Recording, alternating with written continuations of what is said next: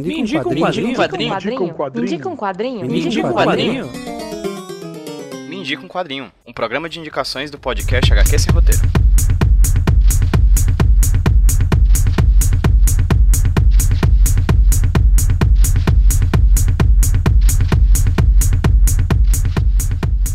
Fala galera, beleza? Quem fala com vocês é o PJ, o Pedro, trazendo para vocês mais uma de quadrinho, podcast de indicações aqui do HQ Sem Roteiro Podcast. Gravando talvez uma qualidade de áudio um pouquinho diferente da que vocês costumam ouvir, porque eu tô gravando meu celular, com o usando o celular de uma mão e na outra mão segurando o quadrinho que eu vou indicar hoje, que é o Terra Australis, do Agustin Graham Nakamura. Quadrinho que foi lançado aqui no Brasil pela editora Conrad, com tradução de Cláudio Martini. Eu tô embasbacado, na verdade, eu não esperava o que eu acabei de ler. E vou tentar abordar esse quadrinho de uma maneira a não dar spoilers, porque é um quadrinho que trata de questões. tem muitas reviravoltas e plot twists interessantes. Mas é, vou tentar tratar esse quadrinho principalmente como um objeto cultural. Um objeto cultural que é fruto de uma mescla de ideias, linguagens, perspectivas, enfim, é um quadrinho que mistura muita coisa e que nessa mistura traz um resultado bastante interessante e surpreendente ao meu ver. Começando pelo nome do autor, Agustin Graham Nakamura, né?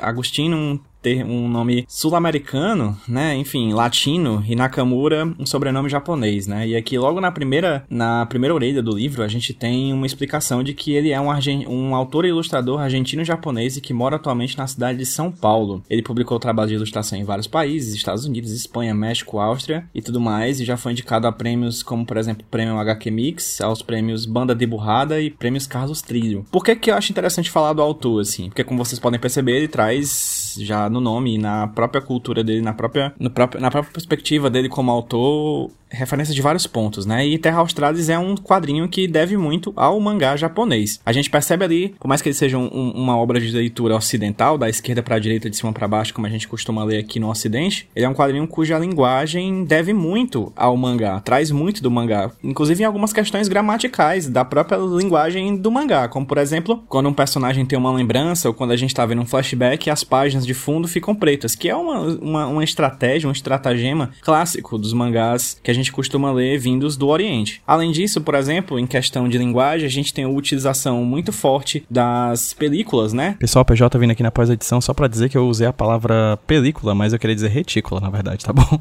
Retícula só com aqueles pontinhos que os mangakas japoneses utilizam como adesivo, né, para poder dar a ideia de textura nos desenhos deles. Só para deixar claro aqui o meu errinho, valeu? E nesse quadrinho existe muito uso desse, desse tipo de, de estratagema de desenho que traz uma perspectiva interessante para esse quadrinho que é totalmente preto e branco, né? No campo da história em si, a gente tem uma ficção científica, e uma ficção científica bastante interessante que traz perspectivas muito claras dessa Sul-América na qual o Agostinho e a gente está presente. E aí eu queria trazer para vocês aqui o primeiro parágrafo do prefácio, que é um prefácio escrito por um cara chamado Guillermo Ron, que é diretor editorial da Pictus na Argentina, né? Que é o editor original dessa edição que foi lançada oficialmente na Argentina, né? Que ele fala que Terra Australis é, antes de tudo, uma história de ficção científica científica. E como toda boa ficção científica, a sua leitura implica em metáfora, a possibilidade de um segundo nível de leitura além da aventura. E aí, em Terra Austrais, a gente vê um, um quadrinho de ação. Eles têm cenas de ação bastante hollywoodianas, assim, tem umas cenas de ações incríveis, extremamente bem desenhadas, com armas, com veículos muito bem desenhados. O design desse quadrinho, né, que ocasionalmente, caso um dia virasse filme, seria, se tornaria um design de produção, seria um filme, um excelente filme de ficção científica de aventura e de ação, assim. Porque é uma história que se começa na, numa cidade pequena na Patagônia e que vai se estendendo e chegando até perto da Antártida, né? E por que, que eu quis falar de uma dimensão cultural desse quadrinho também? Porque existem certos elementos desse quadrinho que a gente costuma ver, por exemplo, em vários filmes hollywoodianos. Por exemplo, a presença do exército. E aqui a gente vê uma presença do exército bastante, numa perspectiva bastante argentina. No fa de fato, o exército aqui é o exército que é filho daquele outro exército de outrora que foi, por exemplo, o protagonista violento das ditaduras aqui da Latinoamérica. Então, grande parte da, da, da presença desse, desse exército exército é problematizada por parte da, dos policiais, que são os protagonistas da, da trama, por ser de fato uma instituição militar que é herdeira de um passado tenebroso que matou várias pessoas inocentes que foram agitadores aqui da Latinoamérica. Além disso, é muito interessante perceber certos aspectos dessa Latinoamérica presente nesse quadrinho, além das questões de ficção científica e de ação, como por exemplo o chamate, o tererê, e ocasionalmente aqui e ali alguma referência ao São Lourenço, que é o time de futebol de um dos protagonistas da trama. Terra Australis me faz perceber o quanto quanto é interessante a gente conseguir